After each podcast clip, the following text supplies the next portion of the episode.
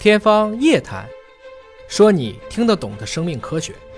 欢迎各位关注今天的《天方夜谭》，我是向飞，为您请到的是华大基因的 CEO 尹烨老师。尹烨老师好，向飞同学好。我们今天畅想一下未来有可能会移民外星球的这样的一个故事啊。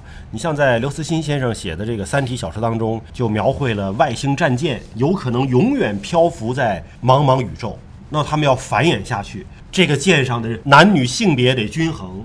总数你还得达到一定数量呢，对吧？人太少了，最后都变成近亲繁殖了。这个应该吐个槽啊，就是说不管什么科幻嘛，嗯，都可以在外太空进行穿梭了。生命科学还这个水平，还要靠男女才能生孩子，而不能说通过化学合成一个发展二向箔扔出去了，这个三维空间都能折叠，我们还不能凭空给它制造出一个人。这个还是说，说明我们的科技远远落后于三体星说明我们的生命科学的普及程度远远落后于我们物理的普及程度，限制了科幻小说家的想象。是这样，对。呃，那咱们就说，真的要扔出一个外星飞船飞向宇宙，想让这个人在这个上面去繁衍，得带多少人才能够保证人群的一个多样性？对。包括最近的一个电影啊。黄渤初次做导演的这个一出好戏，也在想这个问题了。就那么十几二十个人，三十多个人，沦落到一个荒岛上，然后有一个教授就画了一张图，说我们为了繁衍后代。得保证每一个女性尽可能多的跟不同的男性生孩子，才能够保证我们后代核心保种群体。怎么叫核心保种？一个物种一定要维持在一定的核心种群之内进行交错的繁衍，才能够使得这个群体越来越大。比如说熊猫啊，野生的熊猫这个数量，我们假定还有六千头，嗯，六千头它可以自由的繁衍是够的。如果低于六十头，这个种群就保不住了，因为再怎么繁衍，它都是近亲繁殖的。嗯。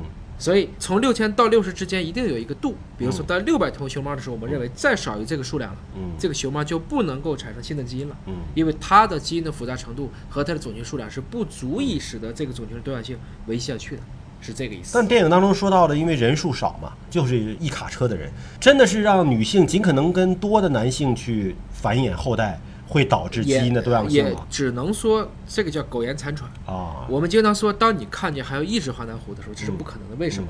华南虎必须一个种群的方式存在，总得有亲戚。看见一只跟没看见没区别，没区别是这个意思。我们当时也聊过，一只黑猩猩。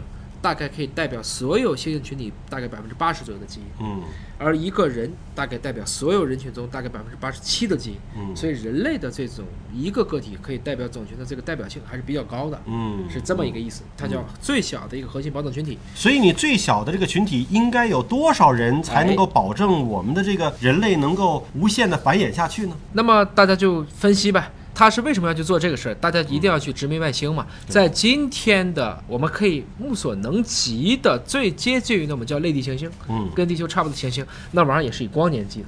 什么是光年？光跑一年的距离。哎。光跑一年的距离，就是说一光年就得跑一年，就是你达到光速，你也得跑一年才达到。我们现在即使最快的，比如说我们等离子体火箭做出来的，也不过就是大概一秒能跑一个比今天最快的宇宙飞船大概就高个几倍。嗯，到十分之一的亚光速我们都到不了。嗯，所以这种情况下不用多了，一千光年怎么去？你就爬行都爬不过去。一千光年就是说，如果一个人活一百岁，嗯，那个宇宙飞船不出问题，那里面至少得有十个人，每个人活一百年。冷冻起来嘛？对，自动驾驶说的就是这个意思。第一个人边按一下，从一到一百；第二个到一百，这样过去。所以当时聊过，人造子宫、嗯，核生物学、冷冻胚胎、试管婴儿这些技术全部都加上，嗯，我们可能才能够使人类移居到其他类类地行星当中去。这就是说，为什么火星 OK？因为火星毕竟用最快的等离子体火箭一来一回几十天就够了。目前科学家发现啊，就是说有可能跟地球很相似的适宜居住的星球有五个，嗯，不确定上面有没有生命，但是找到五个了啊。距离地球二十七光年的猎犬座的黄矮星，嗯。距离地球四十二光年的仙女座的恒星啊，还有更远的二十七和四十二光年，就是光速也得跑二十七年，对，跑四十二年，对，何况咱们可能是光速的百分之一，对，这么低的这么个这个速度，你得跑多少年？那所以就是在飞船上怎么保证人类繁衍下去？哎，另外一个就是说，我们真的把人给送上去了之后，你得保证到这个星球上的这些人。还能够扩大种群，繁衍下去。因为你说我临时补补仓，把地球再再送过去，来不及啊。其实人群的多样性，如果我相信这是两个路径啊。第一个是在于我们假定这些基因群体都保留在已知人类的生命密码当中去，嗯，但是它忽略了一个我们可以合成生物学的，嗯，也就是说在合成生物学。足够强大的情况下，我们人类即使有很小的保种群体，我们依然可以通过合成生物学的技术，使得我们的多样性变多和基因编辑，哎，对吧？对改变它的这个基因。但是这个文章很显然没有考虑到这一点，他所考虑的依然是自然繁衍。我们要 nature 的 sexual 的方式，未必。太空当中我们聊过这个问题，是非常非常难以做到的啊，是非常难以做到的，因为失重。那么佛罗里达大学就算了，我们假如有一个先进飞船飞到另外一个行星上去，建立一个全新的殖民星球，飞行时间为两千年，两千年，飞船上要代购，猜猜多少人？飞船上代购多少人？才能满足人类繁衍下一代？哎啊，百八十人，哎，一百五十人，一百五十人。但后来也说了，这个就够在飞船上繁衍，还不足以到了以后继续扩大。那个只够在两千年之间的繁衍，是这样，是吧？种群的个体越少，在十分孤立的环境，慢慢的它就变成了遗传疾病，逐渐的去富集，而且有可能会死掉。对，会扩大某一种遗传疾病的影响。所以我们就是说，最小的保种群体，它个体数量不能太少。哎，通过另外一种方式，能不能改善呢？就是疯狂的生。一个人生个十个、二十个也不行，因为你的基因的祖上那段是一样的，就相当于现在我们经常做地中海贫血。嗯，为什么做地中海贫血做来做去，发现他们之间没有亲戚关系，配型也配得上呢？嗯，就是因为它祖先是一样的。嗯，他的祖先没有变。我们每一代的突变率是一定的，所以再怎么扩，再怎么升，因为根儿上那个东西没怎么变，所以它依然还是不能产生更大量的一个群体。所以真的要是带的话，就有点像圣经当中讲到的诺亚方舟一样，你得是不同的人种得多取样，那个也不行，那人也没带多少啊，那一个物种就带一对儿啊，这很明显也违背了这个。你你把那个物种想象成人嘛，就是不同地区得多带不同的人，那也就黑人、黄人、白人。再加一个中层人种，它也不多，也不多，不行，还是不行。那还得数量得扩大。哎，所以他们说，要不就带五百个人吧。嗯，带五百个人随机挑选，能不能代表人类所有的基因多样性呢？这个也是一个核心问题。大家还得再去防，万一产生疾病了呢？嗯，又有机械故障了呢？嗯，外星生物入侵了呢？